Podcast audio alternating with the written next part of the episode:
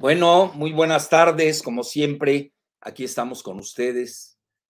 Eh, básicamente hoy tenemos un tema que es, eh, yo creo que es fundamental para la salud democrática del país. No se puede soslayar, por eso eh, yo llevo mucho tiempo con este asunto, no es nada personal, prácticamente llevo pues casi 20 años, imagínense casi la tercera parte de mi vida, denunciando, antes de que existiera Morena, para que vean que no es asunto personal, eh, las exacciones eh, del IFE en ese momento y ahora eh, tuvo que cambiar de nombre, tan, tan apestaba que tuvo que cambiar de nombre, que ahora se llama INE.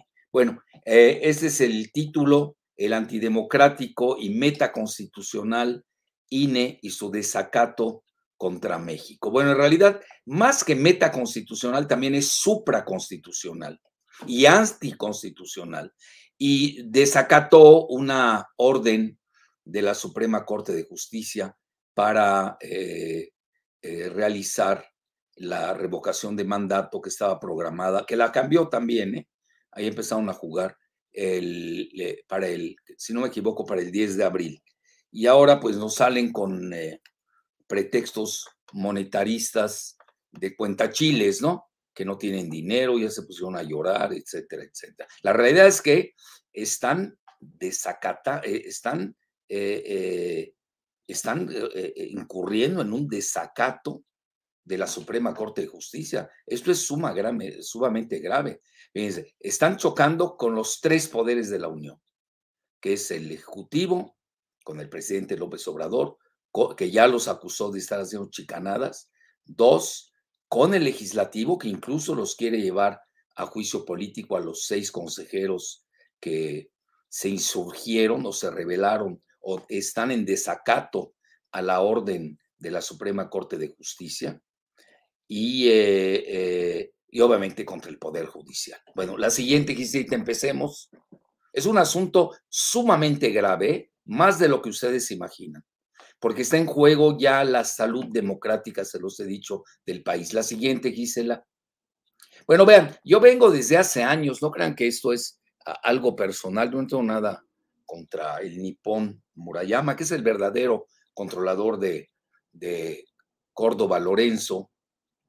Incluso el papá de Lorenzo, pues yo era relativamente conocido de él. Él es cofundador conmigo de, de Morena.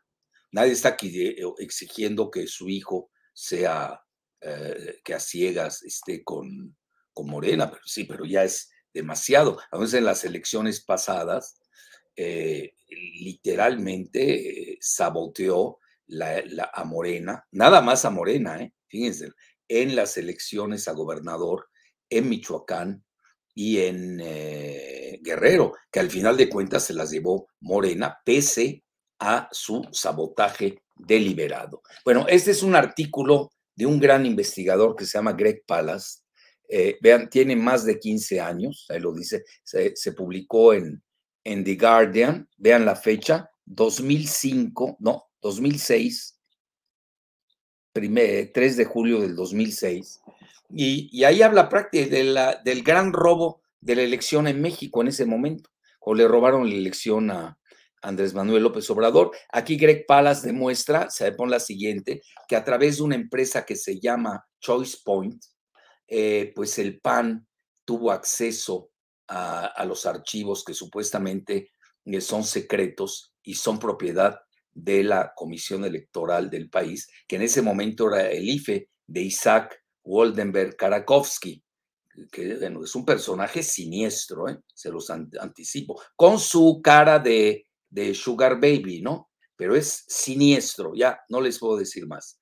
Y vean, precisamente el FBI de Estados Unidos obtuvo los archivos de, de, del IFE eh, precisamente bajo un contrato eh, secreto de disque eh, contra terrorismo y se apropiaron también los, la base de datos de esta empresa macabra que se llama Choice Point, que yo tengo que decirlo, al haber leído a, a, Greg Pallas, yo fui el primero que lo proclamó en México, que no le gustó en ese momento al PRIAN, etcétera. La siguiente, sí, porque el, el IFE era un organismo del PRIAN, así. Bueno, y ahí se me echó encima un cuate que se llama García Zarubi, que por cierto acabo de ver, ya se peleó con, con, eh, con Murayama y con, siempre voy a decir en orden Murayama y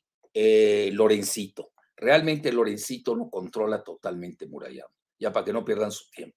Y yo tengo esos datos de consejeros electorales, ¿eh? no crean que es por inspiración divina.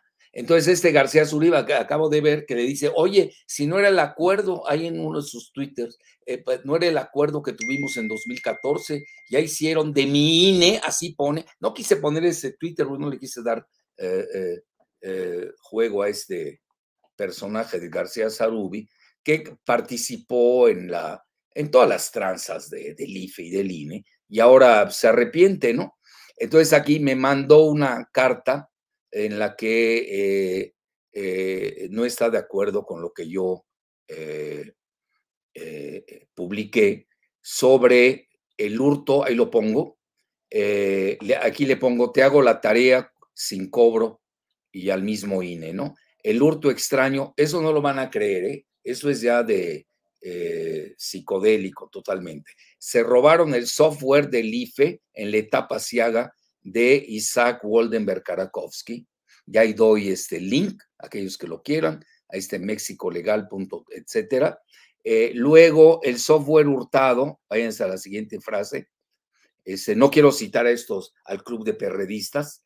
Eh, luego, el, el software hurtado apareció luego en Choice Point, en FBI, en el Pentágono y con Jeb Bush. Eso, ahí están todas las citas de Greg Palace el 12-5 del 2003, el 17-5 del 2006, el 14-7 del 2006. Imagínense, este García Zarube se quiso, quiso polemizar conmigo cuando yo tenía todos los pelos de la burra en la mano. Y además, otro link, ahí lo tienen, aquellos que quieran investigar, también del ICH, eh, de Guardian, y vean todo, eh, y de US Today. Le puse una, dos, tres, cuatro, cinco, seis, siete, ocho, nueve, nueve citas a este, a este García Zarubi, que hay que reconocer, ahorita está arrepentido porque además lo comenta adecuadamente que ya se volvió un partido político eh, eh, eh, el INE en la fase de Murayama Lorencito. Bueno, dos, sigo contestando en correo ilustrado de la, de la jornada, la cibermanipulación del, del Brando, ya saben, el cuñado de Calderón, y de Luis Carlos Ugalde Ramírez, todo un personaje este Luis Carlos Ugalde Ramírez, que era un gato de, de los Reyes Heroles, y de GEAISA, que era la empresa que hacía las encuestas eh, teledirigidas, ¿no? Etcétera, etcétera. Bueno, siguiente, por favor y toda la gente de GEAISA.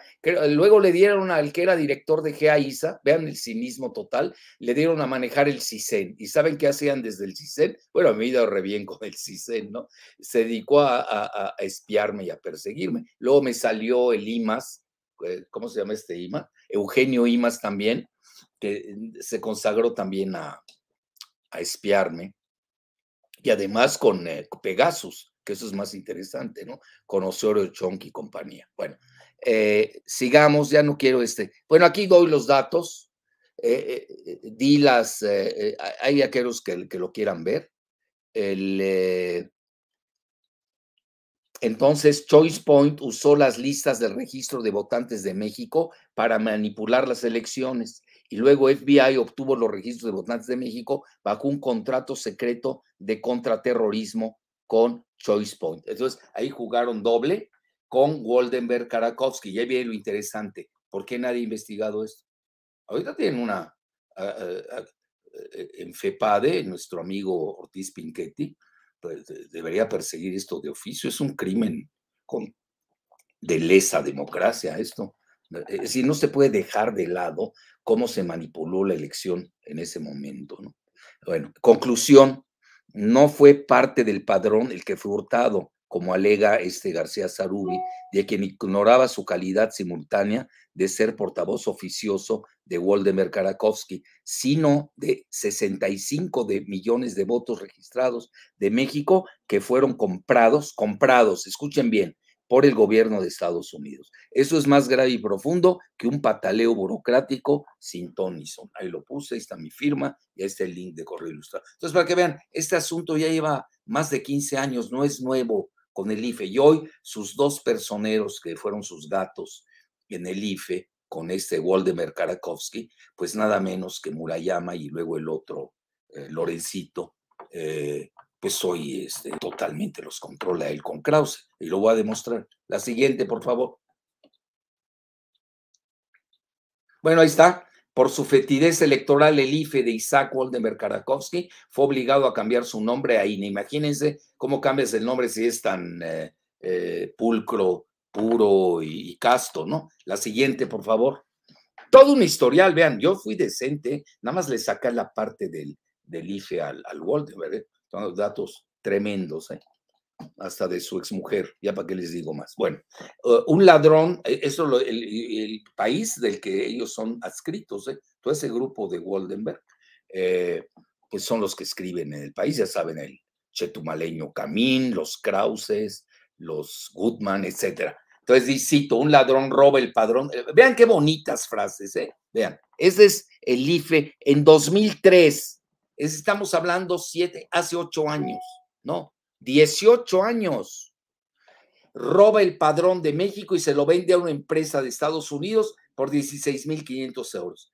No sé, le voy a preguntar a mi amigo Ortiz Pinquete, oye, ya, ya, ya venció esto, ya caducó. Si no, yo me presto a meterles una demanda a toda esta fauna antidemocrática y fascista y protogolpista. Y dicen, el gobierno mexicano investiga qué pasó con esa investigación ¿Alguien sabe algo de ustedes? La sustracción de los datos personales, entre ellos usted el mío, el de ustedes. ¿Cómo permitimos que se vendan nuestros datos? Esto no, no puede caducar, es un, debe haber algo ¿no? legal para perseguirlos. De 58 millones de votantes mexicanos tras descubrir que estaban siendo comercializados en el país vecino. Nada más para que vean, vean la fecha, 2003. Hace, ¿cuánto quedamos? 18 años ya vamos para eh, casi 20 años. La siguiente, y no sabemos nada de esa investigación. Porque en México siempre los gobiernos apuestan a la desmemoria. Y luego vean, el mismo Greg Palace en People's World escribió eh, precisamente que habían vendido, vean desde cuándo, el 2003, seguramente se lo fusiló el país. Greg Palace tiene mejor eh, información.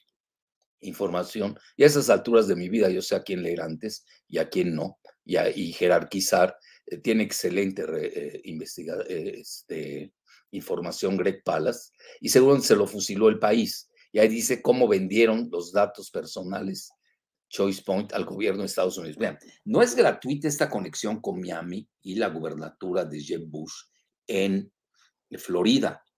Ahorita van a ver por qué, porque aquí entra una empresa muy famosa de la que tiene que ver el cuñado de Isaac Waldenberg Karakowski, que siempre han sido antimexicanos, ¿no? Muy vinculados a, eh, un país que no, que no nos quiere mucho. Bueno, la siguiente, por favor.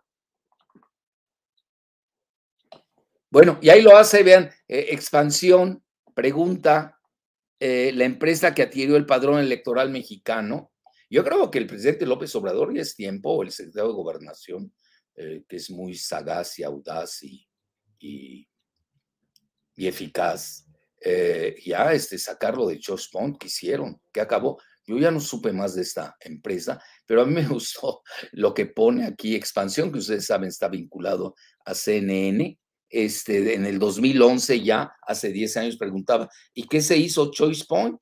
Where is it? Where is it? Bueno, la siguiente, hay que preguntarle a Woldefer Karakowski. Hay que, hay que ver, yo sugiero indagar las cuentas de esa gente que estamos citando, vamos a encontrar muchas cosas en los paraísos fiscales. Se los ha puesto sin ver, como en el Sagrado Póker. Bueno, ya tiene el eje IFE, INE, Miami y esta empresa que ustedes ya conocen. La siguiente, por favor. Y siempre Miami, ¿no? ¿Por qué todo el lavado es Miami, no? ¿Por qué? Bueno, eh, y ahí tienen ustedes, es el cuñado de, de Woldenberg Karakowski, también es su eh, tocayo, es Isaac, es Chertorivsky Skorman, pues era nada menos que el publicista eh, de, hay quien quieran seguir, ahí lo ven, eh, de, de Bacardí. Imagínense una empresa de estas estando en la fundación de la UNAM, que nos querían emborrachar o qué. Imagínense a qué grados ya había penetrado el alcoholismo a esa fundación en 2002 de la UNAM. A veces somos muy laxos en México muchas cuestiones. La siguiente, por favor. Bueno, y ahí tienen un libro. Eh, este lo hace nada menos que Hernando Calvo. Eh, y, yo me enteré porque al leer este, y hablando con el director de Rezo Voltaire, eh, que es un judío progresista de primera, que es pues mi amigo Thierry Meissan, me comentó, sigue a esta empresa en Miami, tiene mucho que ver con muchas trácalas en tu país. Bueno, la siguiente, por favor. Ese es el libro, ahí lo tienen aquellos que quieran investigar, pues ahí tienen todos los elementos para hacerlo. Yo, yo no sé por qué siento, eh, y no me equivoco, de que este eh, video de YouTube, en general los, los, programas de YouTube que tengo el honor de, de tener con ustedes, eh, tiene mucha gente que tiene olfato de investigación. Por eso me estoy dando el lujo de darles muchos links. Así que aquellos que quieran indagar más, pues aquí tienen ustedes eh, eh, pues los vínculos, ¿no? La siguiente, por favor. Ese es el libro, La Guerra Oculta, es de Calvo Ospina, Hernando, etcétera, etcétera. Este, la siguiente. Entonces digo, para que vean que el cuñado de Woldenberg Karakowski, pues tampoco está muy suelto, ¿no? Y no es gratuito que haya ido a dar a la, con, con Jeb Bush, eh, que hayan ido a dar estos datos supuestamente robados de, del software del IFE. Yo creo eso meritaba mínimo encarcelarlo, ¿no? Bueno, no quisieron hacerlos del PRI en este momento. Ese es su sobrino, el itamita Salomón Chertorovsky Woldenberg, ya ven que ha sido calderonista, mancerista, ha, dado, ha estado en todos los colores, eh, una persona que hay que seguir también porque por todos estos vínculos dobles, ¿no? Aquí del papá y del tío. La siguiente. Y aquí tienen este, la tripleta de Woldenberg, Krause Kleinbord, Ciro Murayama y que, quienes controlan a Lorenzo Córdoba. Ahí lo tienen. Este, me van a decir, bueno, ¿qué tienen que hacer Krause? Que le pregunten a Ciro Murayama, Murayama en qué embajada están colaborando los dos. Bueno, la siguiente, por favor, para que vean que soy decente. Que se lo pregunten mejor al, cero. Bueno, ahí tienen ustedes como Krause Kleinborg es el propagandista del modelo pinochetista neoliberal, por letras libres que yo le llamo garabatos esclavos, de Televisa y de SDP Noticias, de este Arreola, que es el presunto lavador del blanqueador de los Zetas. y vean cómo escribe aquí en esta, eh, esta, en sus letras libres, que Chile era el modelo a seguir. Vean cómo se equivocó. Bueno, eh, eh, Krause siempre se equivoca, no es, no es un agente inteligente, es perverso. Una cosa es ser perverso y, otra cosa es ser inteligente, no tiene ideas originales este, plagia, incluso supuestamente estudió en Inglaterra, no escribe en inglés, tiene ahí su traductor, etcétera, no quiero abrir el expediente ahorita de Krause. La siguiente, por favor. Y ahí tienen ustedes, justamente ayer, Gabriel Boric sepultó el pinochetismo neoliberal en, eh, aquí este, se, se transmutó una R con la A. Giselita, y lo cuidas eso, por favor o nos hace el favor de corregirlo. Y vean, pues ahí desmintieron a toda esta fauna de los Vargas Llosa, este, ¿qué, más? Los Gutman, los, el chetumaleño Camín, y obviamente los Krause, ¿no? Son el ridículo. Y hay telereportaje que yo la he bautizado como la segunda mañanera del país, que tiene su asiento en eh, Tabasco, dice que gana las elecciones, es millennial, ¿eh? tiene 35 años y es eh, derrota del pinochetismo. Es decir, todo lo que es, son eh, letras libres, Krause, eh, y su modelo a seguir. La siguiente, por favor. Nada más hacen el ridículo. ¿eh? Cuando uno los relee es muy fácil. Y este, resultó que este, el Ciro Murayama, su padre se llama Noé, fíjense, y era un actor que solía hacer el papel de villano. Bueno, pues lo hace muy bien su hijo. este cuate es economista, yo no sé qué hace ahí en un asunto de juristas en el IFE o en el INI. Véanlo, ya no guardan ni las formas. El consejero electoral, el, Muraya, nipón Murayama, comentó el libro de Woldenberg Karakowski en la Universidad de Guadalajara en abril de 2018. Ya ni las formas guardan. La siguiente, por favor. Bueno, ahí tienen. Lorenzo eh, tiene 49 años, fue elegido en el 14 por un periodo de nueve años. Obviamente lo, lo, impusieron por el PRIAN. Y fíjense, curiosamente, su padre, tengo entendido que al final de la vida de Arnaldo ya no hablaba o, o, realmente se avergonzaba de su hijo. No lo, por ahí me comentaron, bueno, el mismo Lorenzo puede decirlo si es cierto o no, ¿no? Eh, nadie está pidiendo que él siga eh, el camino de su papá. Yo lo digo con honor, eh, Arnaldo y un servidor fuimos cofundadores de Morena.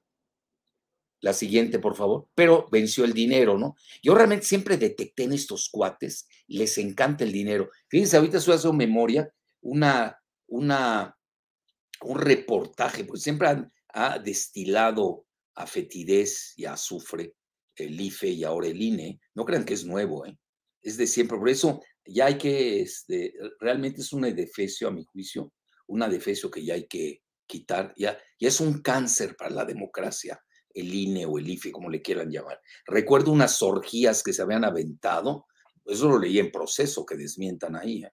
Eh, allí en la carretera de Querétaro y le sacaron todas las cosas que habían hecho, etcétera, etcétera. Es decir, no es nuevo, llevan 20 años en orgías antidemocráticas, para decirlo de una manera suave. Así que no crean que es algo personal contra la, nueva generación o degeneración, como le quieran poner. La siguiente, por favor. Bueno, ahí está, vean, hay muchos órganos, vean. Eh, eh, y ahora, precisamente hoy, el presidente López Obrador me llamó la atención, ¿no? Que comentaba que esto hay que llevarlo al Tribunal Electoral eh, del Poder Judicial. Y a mí siempre me llamaba la atención, bueno, ¿para qué sirve el INE? o el IFE, si a cada rato les corrigen la página en el Tribunal Electoral Judicial o en el TEPJF. Y ahora, si realmente, si son, eh, y lo van a hacer, yo creo, eh, son sensatos y, y, estudian bien, pues, la, la sentencia de la Suprema Corte, que son sus colegas al final del día de justicia, pues realmente van a obligar a, a estos monetaristas, vividores, parásitos del INE-IFE, pues acatar la decisión de la Suprema Corte de Justicia. También tenemos la FEPADE, ¿no? Que está especialidad para atención de delitos. Todo lo que está haciendo ahorita este, estos seis consejeros son delitos electorales. Yo creo ahí este, mi amigo, y me honro decir que es mi amigo, Ortiz Pinchetti, el, eh, eh, pues yo creo que eh, tenemos que pasar a, lo voy a buscar, le voy a preguntar qué podemos hacer. Quizás desde la ciudadanía impulsar algo adentro. Tenemos que ser creativos. Bueno, y ustedes si algo se les ocurre para eh, ayudar, también hay que ayudar a los gobernantes a que se aplique la justicia. La siguiente, por favor, sobre todo la que es antidemocrática, que es la peor de las injusticias. Vean, el itamita Luis Carlos Ugalde, que por cierto duró nueve meses de casado, vean, soy decente, no voy a decir las razones, créanme que las conozco, créanme que las conozco. Y Calderón, que entonces era, no, no era secretario de gobernación, está mal este dato, de energía, acudió, ahí lo sacó, este, acudió a la boda. Eh, entonces imagínense ya las, eh, pues ya la endogamia, lo estoy diciendo un término muy suave, la siguiente, por favor, eh, la endogamia que existe entre los que van a ser presidentes y los consejeros electorales. Eso. Y luego, recuérdense usted los escándalos de Gea y del Brando Zavala Gómez del Campo, el hermano de la Margarita. etcétera, todo lo que hicieron para, eh, bueno, estos eran gatos de Reyes Heroles, ese es el, el mero mero, Jesús Reyes Heroles González Garza. Bueno, no me quiero meter en ese tema, lo único que quiero dejar claro es de que no es de hoy eh, la conducta anticonstitucional, cuando no supraconstitucional y metaconstitucional de estos consejeros eh, electorales del INE, eh, que desgraciadamente este, han gozado de todas las canonjías y eh, que les ha dado el poder legislativo. Eso también hay que decirlo. la siguiente. Pero ahora yo creo que ya se les acabó. se me hace genial lo que hizo la Suprema Corte de Justicia. Ahora la, el poder legislativo va, a pasar a, pues, a manejar sus prerrogativas constitucionales. No tiene nada que hacer. Entonces, vean, ahora el INE, fue, eso es la nota de la jornada, pues la puse porque además de que yo soy colaboradora y accionista, nunca lo he negado, el 18 de diciembre, este sábado, eh, se me hizo muy completa la, la, la nota. Entonces, eh, salieron que con el presupuesto es insuficiente. Ahora estaba viendo yo las, las cantidades. Imagínense acabar, estar de cuenta chicles ahora con la democracia. Esos deberían estar contando votos, no dinero. Pues ya no, son monetaristas, parecen banqueros o cajeros. Yo creo que son cajeros electorales más que consejeros electorales, para que rime cajeros electorales. Nada más se ponen a contar que no, que les quitaron 5 mil millones de pesos por el Congreso, que ellos tenían 20 mil. Es una exageración esa cifra.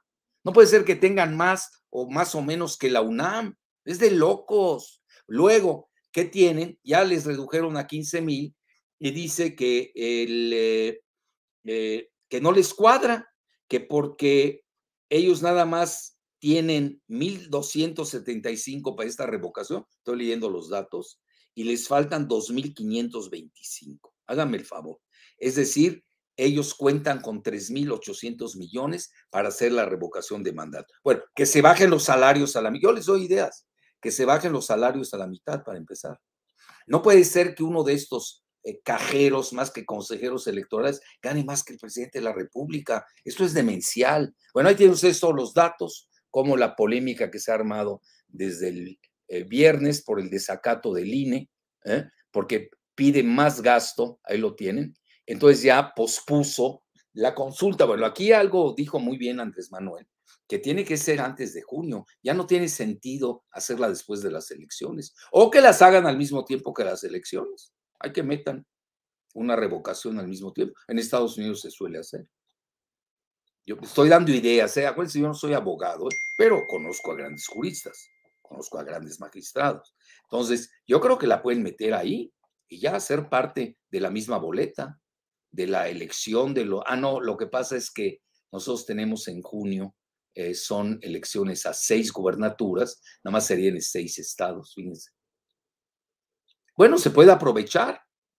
Aprovechamos las seis boletas, ya que estamos en cuestión de costos, imagínense, hoy en el siglo XXI, debemos eh, eh, solventar, solidificar a la democracia americana, estamos hablando de, cuenta chicles. Bueno, ya, la siguiente, Giselita, ya casi para darle pie a los... Ahí está, es la revocación. Bueno, fíjense, esto es interesante, el voto fue muy dividido, fue de 6 a 5. Es decir, no, incluso me llamó la atención este Carla Humphrey, la esposa de, la reciente esposa, la segunda esposa, bueno, de ambos, ¿no? De Santiago Nieto, eh, votó a favor de, de, Morena, bueno, de la tesis de Morena y en contra de Murayama y, y Lorencito, ¿no? Bueno, ahí tienen otras cosas, ya no me meto en más. Bueno, ahí bien, eh, Córdoba justificó la determinación ante un déficit de 2.327 por lo que no podían ah, organizar. Bueno, ¿dónde está la creatividad? Hagan más con menos.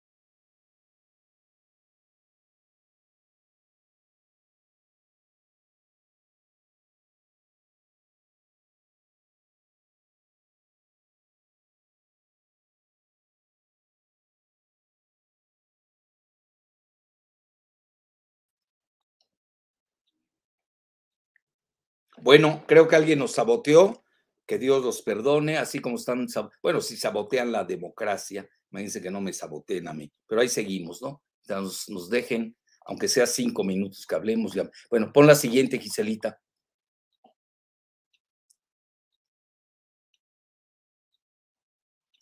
No, eso ya lo vimos, ya todos esos, bueno, ahí repasamos, para que no se les olvide Choice Point. Ya estamos por finalizar, ¿eh? Al fin, estamos al fin. Ahí está. ¿Qué pasa? ¿Ya se trabó o qué?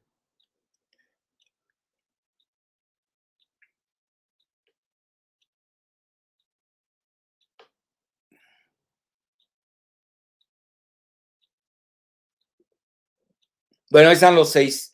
Eh, ahí están. Yo creo que por eso no querían que mostráramos a, estos cajeros electorales. Bueno, ya tienen al Murayama, ya lo conocen. Una gente eh, literalmente repelente. ¿eh? Todavía Lorenzo es más, más simpático, es más carismático. Ese es repelente. Luego tienen a esta dama, Dania Paola Rabel Cuevas. Luego tienen a, ¿a quién más?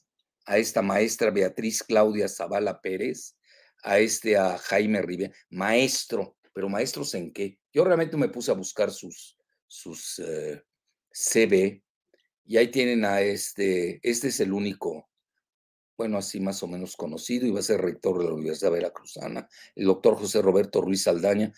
Yo creo que hubiera pasado a la historia en caso de, de haber votado a favor con este grupo de cinco eh, por cierto, un paisano mío, que lo conocí en una boda en Yucatán. Ahí está. Uc, Kip, espadas, etcétera, etcétera. Y Carla, Carla, que es la esposa de, Santiago Nieto. Bueno, la siguiente, por favor. Bueno, estos seis que votaron, cuidado, ¿eh? Cuidado. Pueden haber responsabilidades penales muy serias. Yo no sé hasta dónde la 4T quiera estirar la liga. Eh, ¿Y esto qué es, Giselita? Ah, bueno, ahí está el presidente, eh, habló que era una chicanada muy fuerte, eh, lo que dijo Andrés Manuel, dice que son dilatorios. Pues sí, no quieren que iba a venir un tsunami el 10 de abril, es la realidad. La aceptación de Andrés Manuel es la segunda del mundo y en México nunca hemos tenido desde hace siglos, bueno, desde hace años, el, una aceptación tremenda. Yo sigo diario el tracking poll, no estoy haciendo publicidad porque el dueño es un paisano mío, el economista, pero es muy buena. Diario la saca, está en, bueno, hasta ahora, ¿eh? Luego ya ven que se alteran ciertas situaciones, ¿no? Y andaba en 64 la aceptación de Andrés Manuel. Es un fenómeno en la época del, de la pandemia y sus variantes. La siguiente, Gise. Bueno, vean, eh, parece ser es el grupo de Morena. Eh, yo creo que se tienen que coordinar más, como que han habido muchas voces. Hoy salieron 18 gobernadores a, precisamente a denunciar las eh, exacciones de, de Murayama, Lorencito y consortes, que van a presentar demandas o quejas ante la Fiscalía y la Suprema Corte. Cuidado, esto puede crecer, puede estar. yo creo que están jugando con el fuego. Eh, sin duda cometieron un gravísimo error estratégico. No midieron las consecuencias de sus actos. Es lo que hace la vanidad, la infatuación. No llegan a soberbia. ¿eh? La soberbia era de gente inteligente como eh, Mefistófeles o, Nosferatu o Belcebú, los genios de los infiernos. no, esos no llegan a tanto, son poca cosa. Lo que va del sistema los cobijó tiene nada de inteligente. Una gente inteligente no hubiera llegado a estos, sobre todo cuando está en juego los derechos políticos democráticos del país. Imagínense lo que pusieron en juego. Es decir, no es menor lo que pasó. Eh, por eso yo me fui hasta el 2000, desde casi hace 20 años, para que vean que esto no es nuevo. Y hay que, hoy tenemos la oportunidad dorada, ¿eh? así, la 4T, ahora sí que pasaré a la historia, por democratizar las estructuras electorales del país. Yo creo que es fundamental y fundacional. La siguiente, Giselita. Bueno, tengo que decirlo, ¿eh? yo sé que a muchos este, porristas matraqueros no les cae bien eh, eh, Mario Delgado, el presidente de Morena. Yo como soy eh, más que nada armonizador de, de, la 4T, no me meto en pleitos cavernícolas de los jacobinos trasnochados y los falderos antihigiénicos. El, tengo que reconocerlo, se ha portado muy bien Mario en esta fase, ha ido allá al INE a protestar democráticamente, incluso se dio el lujo de devolver una, creo que la mitad o algo, no sé, no seguí muy bien, de la cuota de Morena, es decir, están en una fase de austeridad. Muy bien ha estado jugando esto eh, Mario Delgado, que felicitarlo. Así como se le critica, también hay que felicitarlo cuando hace eh, excelentes actos como esto. Bueno, la siguiente, Giselita, ¿cuál tenemos? ¿Ya acabamos? Y vean aquí también muy bien el líder de la Cámara, eh, Mier Velasco, eh, dice en el INE sobra dinero, pero falta tantita vergüenza. Entonces dice, demanda de más dinero, origen de este golpe a la democracia. Imagínense en lo que acabamos, en asuntos monetaristas o de cuenta chicles, con los cajeros electorales. Sigue, le dice, Creo que nos faltaba ahí lo del salario. Ya lo dije, ya lo demostré. Vámonos al salario que gana cada uno de estos. Vean, yo calculé que están cerca de los 200 mil, ¿eh? Cada uno, netos, porque además de los 170 mil, bueno, prácticamente netos, eh, les dan un vehículo, eh, les dan una bonificación de 4 mil por celular, eh, luego hasta 14 mil por alimentación, ¿eh? Bueno, este Murayama ya que lo pongan a dieta, ¿no? Ya está gordito, etcétera, etcétera. Entonces, eh, se echan casi 200 mil prácticamente, más los aguinaldos, si uno le saca, bueno, no acabaría uno en las cuentas, ¿no? Pero ya se, y es un asunto monetarista. Más se ganan más que el presidente. Yo creo primero hay que empezar a reducirles los salarios, empezar a reducir costos, este, yo tengo ideas, ¿eh? yo siempre las que he dicho no las cambio. No hay, en una, si verdaderamente tuviéramos una democracia y los partidos fueran sensatos y quieran realmente el bien común, debe haber una agenda común entre todos los partidos. Entonces, pero no solo vamos a pedir al PRD, que ya ven, lo primero que hizo fue defender a esta bola de, eh, de vividores, el, y monetaristas y cajeros electorales. Eh, eh, vean, es un asunto, ya que es contable, que sea contable de votos, no de dinero. Es decir, si ya están en las casillas, ya tienen ahí y aceptan todas las actas, que las metan a un sistema y ya a un sistema de cómputo se acabó, que lo manejen las universidades y se les da una recompensa a cada universidad pública y privada que lo manejen.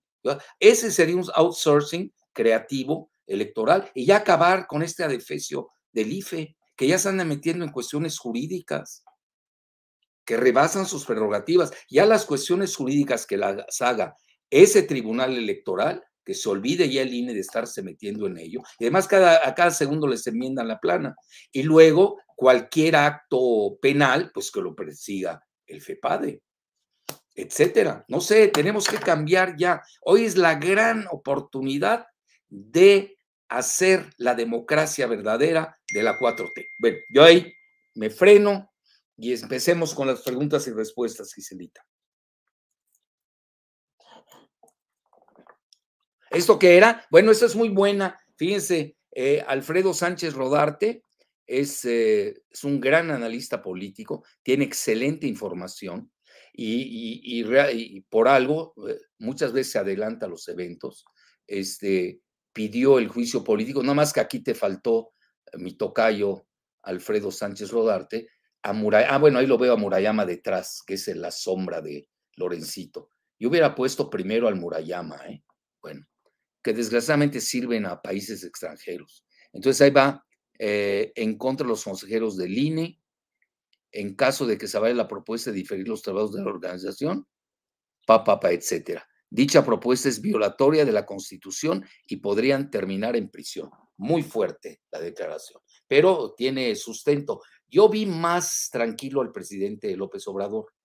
Se fue por el lado legal, pues, le su labor como poder ejecutivo y le transfirió su, eh, responsabilidad al Tribunal Electoral Federal, que ahí eh, ese va, a ser, de, si viene la sentencia en paralelo a como están opinando en la Suprema Corte de Justicia, que no olvidemos, el Tribunal Electoral Federal, si no me equivoco, depende de la Suprema Corte de Justicia. Entonces se ve cómo viene la sentencia. Aquí lo que hay que ver cuáles son las penalidades, las sanciones contra Murayama y, y, y Lorencito. Ya los otros, ni acordarnos de ellos. La siguiente, yo creo que era la última. Vengan las preguntas y respuestas. No te escucho, Gise. ¿Qué hago para escucharte? Creo que ya me escuchas. Ya, ahora sí. Primera pregunta. Mencionan, doctor, el presidente ya tenía en su radar los posibles escenarios que podrían pasar desde que se aceptó o propuso la consulta para la revocación de mandato? Por supuesto. Hoy el presidente, mira, el presidente, uno podrá estar de acuerdo no en algunas cosas o en lo que sea, pues es la democracia. El, eh, pero es un genio de la política doméstica.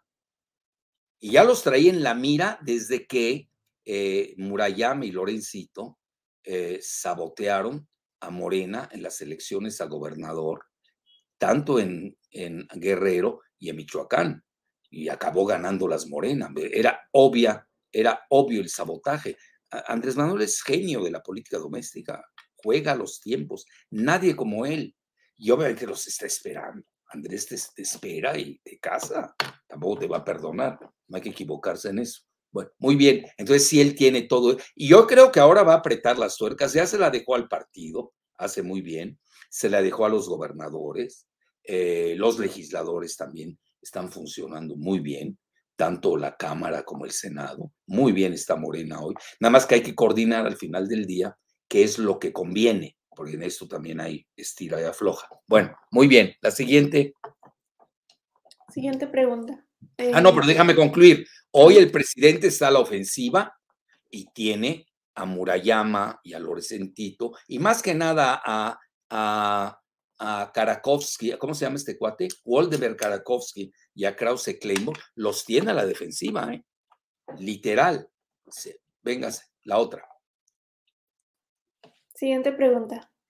Mencionan, doctor, ¿la propuesta de revocación de mandato fortalece la democracia de México a corto, mediano y largo plazo? Mira, esa es una idea que algunos grupos progresistas lo han hecho. Yo realmente, se los digo abiertamente, yo no estoy de acuerdo. Aunque yo hubiera votado a favor de Andrés Manuel y, abiertamente lo hubiera hecho, si me lo hubieran permitido. Supuestamente el voto es, el, es secreto. Eh, yo ya lo dije hace mucho, yo estoy a favor de homologar las elecciones en Estados Unidos y en eh, eh, Canadá y México. Entiendo, la palabra reelección es muy fuerte, es muy fuerte en México, por lo que costó la revolución de 1910, el sufragio efectivo. No crean que soy insensible a ello. Pero pues ya tenemos que superar tabúes. Lo siento mucho, hay que superar eso que cómo, eh, eh, eh, cuál fue mi propuesta. Y lo dije antes de que Andrés fuera presidente, no crean que de ahora. El que, y esto era válido para cualquier partido, para cualquier presidente. Pudo haber sido del PAN o del PRI o, del PES o no sé. Me tienen sin cuidado. Yo, desde el punto de vista teórico y abstracto, formulé que un, el presidente fuera elegido una primera vez por cuatro años. ¿Escucharon bien? Cuatro años. Y luego, pues, eh, pues, tiene derecho a otra elección de cuatro años, si es que lo eligen. Es una revocación de mandato indirecta. Esa era mi idea. Ahora, ahora se dio esta. Se puso muy de moda la revocación de mandato. Bueno, ahorita acaba en California, Newsom, el que eh, eh, acaba de ganar su revocación de mandato, le fue muy bien muy popular, demócrata en California. Claro, California es un feudo eh, demócrata. Eh, ya se está dando en algunos, eh, es parte de la agenda progresista, porque si no, que le están llamando democracia participativa, y que pues si no sirve el mandatario, pues no lo vas a aguantar seis años. Está bien, entiendo, ¿eh? Entiendo muy, tienen razón, se me hace genial. Creo que algo le pasó así a,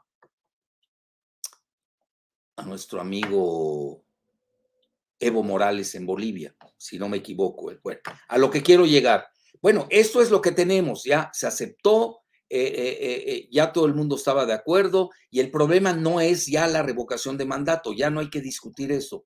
Yo ya les di mi punto de vista, pero ya lo dije antes de que Andrés Manuel fuera presidente y que Morena tuviera la mayoría en, la, en, el, en, las dos cámaras, la, baja y la alta.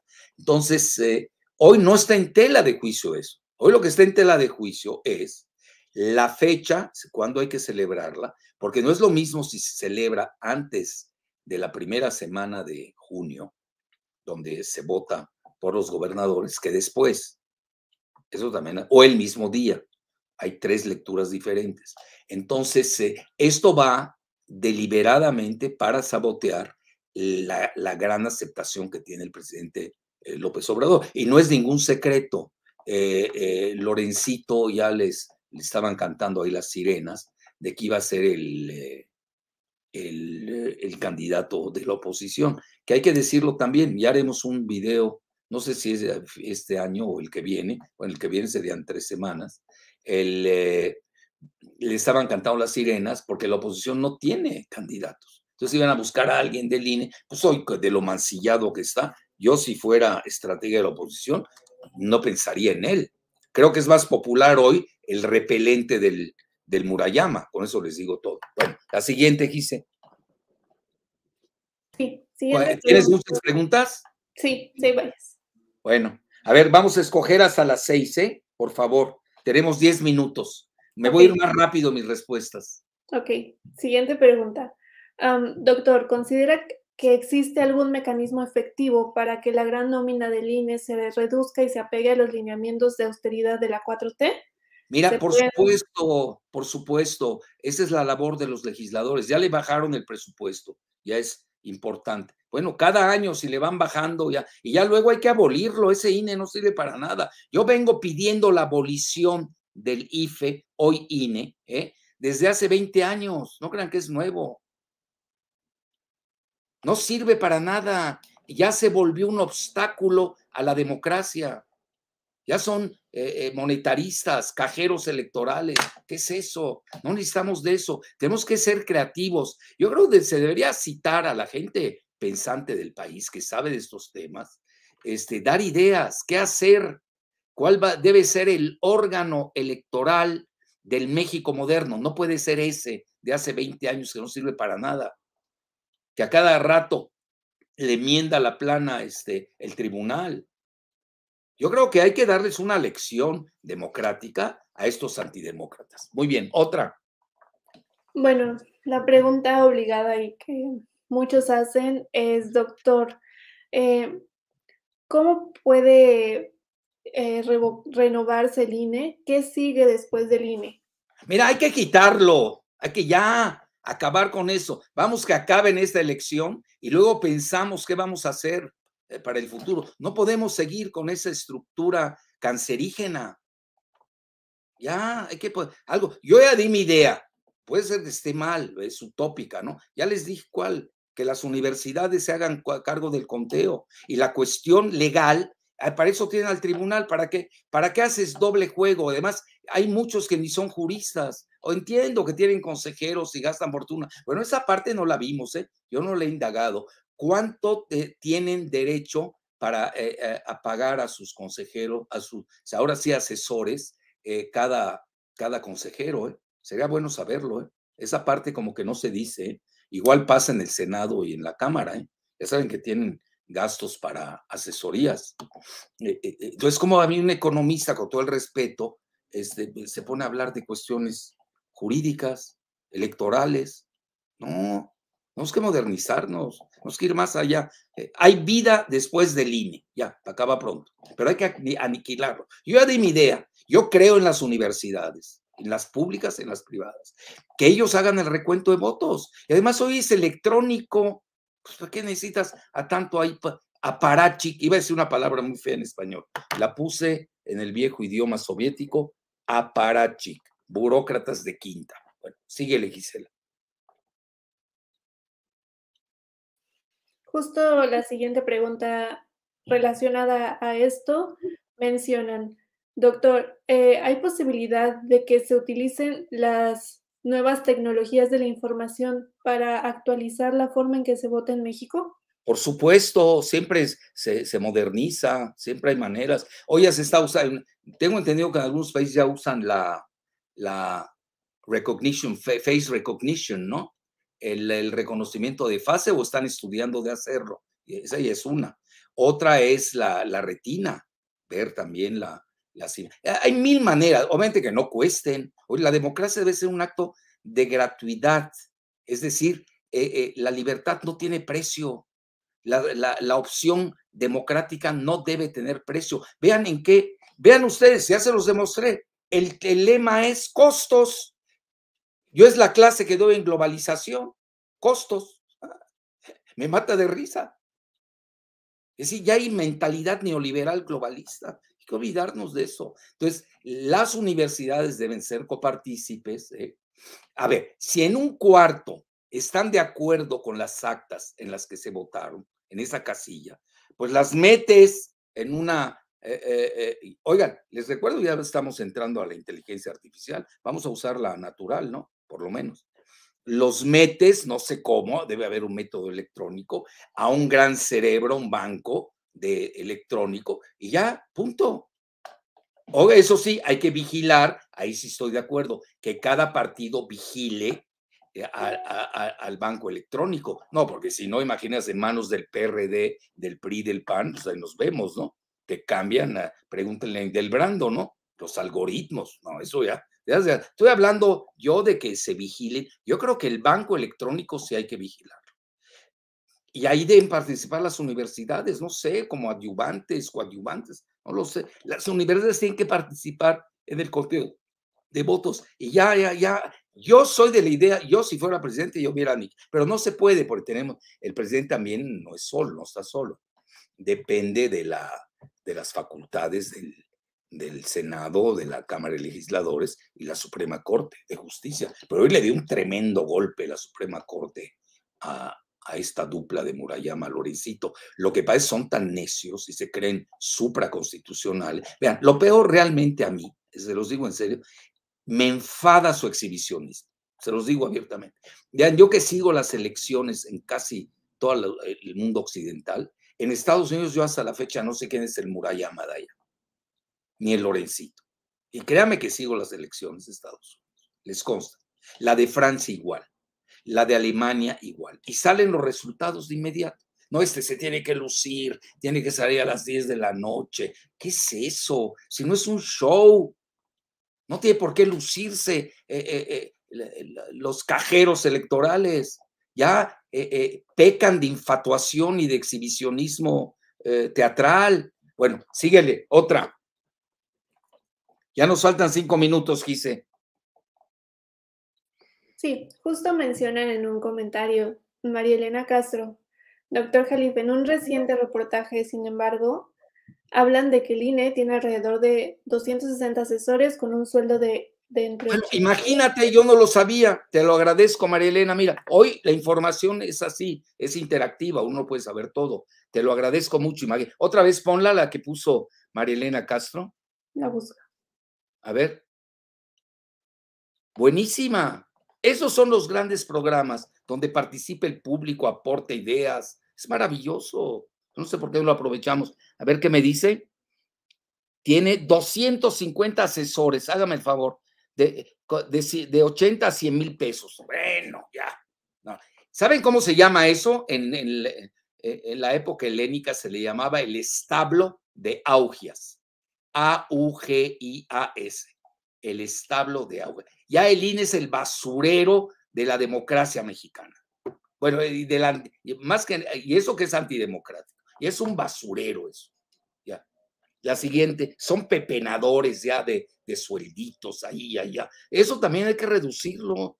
Bueno, ninguno de esos 200 asesores les dijo que no pueden desacatar una sentencia de la Suprema Corte de Justicia. Esos también hay que seguirlos, ¿eh? Bueno, quizás pobres, muchos ni les hacen caso, los tienen ahí nada más para la nómina. Incluso hasta, vean, yo conozco de casos, a los pobres les quitan su salario, y se los llevan. Yo no nudo de eso de Murayama. A ese Murayama hay que seguirle sus cuentas, ¿eh? La UIF, yo creo que ahí Pablo Gómez, que es bueno para, esa, para esas cosas, yo sería bueno ver las cuentas de estos seis consejeros electorales. Vean, yo sé el caso de un consejero electoral, se los digo abiertamente, lo conozco y no lo puedo decir porque desgraciadamente le vendió su casa a alguien, eh, bueno, cercano, no, no, no quiero decir, alguien que yo conozco mega bien, se los digo, cerca del club alemán, frente al club alemán. Oigan, pagó cash, pagó cash. ¿Cómo puedes cavar en efectivo? Pues que se maneja ahí en el, en el INE. Yo eso lo denuncié en su momento. Obviamente nadie me hizo caso, menos me iba a hacer caso este, el PRIAN, ¿no? Bueno, síguele. Y ya la última, Gisela. Escoge dos y nos vamos. Dos, ¿Quieres escoger una o dos? Dos. Venga. Ok. Eh, siguiente pregunta. Doctor, ¿qué opina de los 18 gobernadores que denunciaron las prácticas antidemocráticas del INE? Geniales. Hicieron muy bien. Entonces, vean, ya es el choque del país entero, de la opinión pública, de gobernar 18 gobernadores de 32 no es poca cosa. Y es mal, habla mal de los otros gobernadores que no han avalado la postura de sus colegas. Eh, oiga, entonces, ¿para qué sirvió la, la, la, reunión maravillosa que hicieron en, en Villahermosa ahora el fin de semana? De, ¿Cómo se llama? Con, no, ¿qué veces? Con agua. Es que Villahermosa se me recuerda el agua. ¿Cómo se llama la? Siempre se me olvida el nombre. Como no funcionaba y ahora la resucitó Adán Augusto, ¿cómo se llama? La Cone, la Cocopa, ¿no? ¿Cocopa? ¿Conago? ¿Conago? Conago, ¿no? ¿Y por qué yo le puse con agua? Ah, ya, porque ya estaba haciendo agua con, con, los anteriores. Eh, pues no puede ser, ellos debieron participar en esta eh, exhorto. Pues no que los panistas son muy legaloides. Bueno, siguiente, Conago, gracias, Jorge, te agradezco. Ok, la última pregunta. Mencionan, doctor, de acuerdo al PIB y tamaño geográfico del país y la población, ¿cuál es el sistema electoral que debería buscar México como referencia y por qué? Y aunado a eso también preguntaron, eh, ¿existe un sistema electoral o podríamos aspirar a un sistema como el de Suiza o Noruega para reemplazar al INE? Pero eh, vean, yo no conozco ni el de Suiza ni el de Noruega, pero sí les puedo adelantar que han de ser maravillosos. Nunca he escuchado pleitos eh, de, cavernícolas como el que estamos viendo aquí con el IFE en su momento y ahora con el INE. A ver qué me está diciendo Joel. ¿Es urgente y necesario el juicio político? Sí, yo estoy totalmente de acuerdo contigo, Joel Delgado. Muy bien. Bueno, entonces ya con eso lo dejamos ahí. Este, hay que seguir los grandes modelos de los países.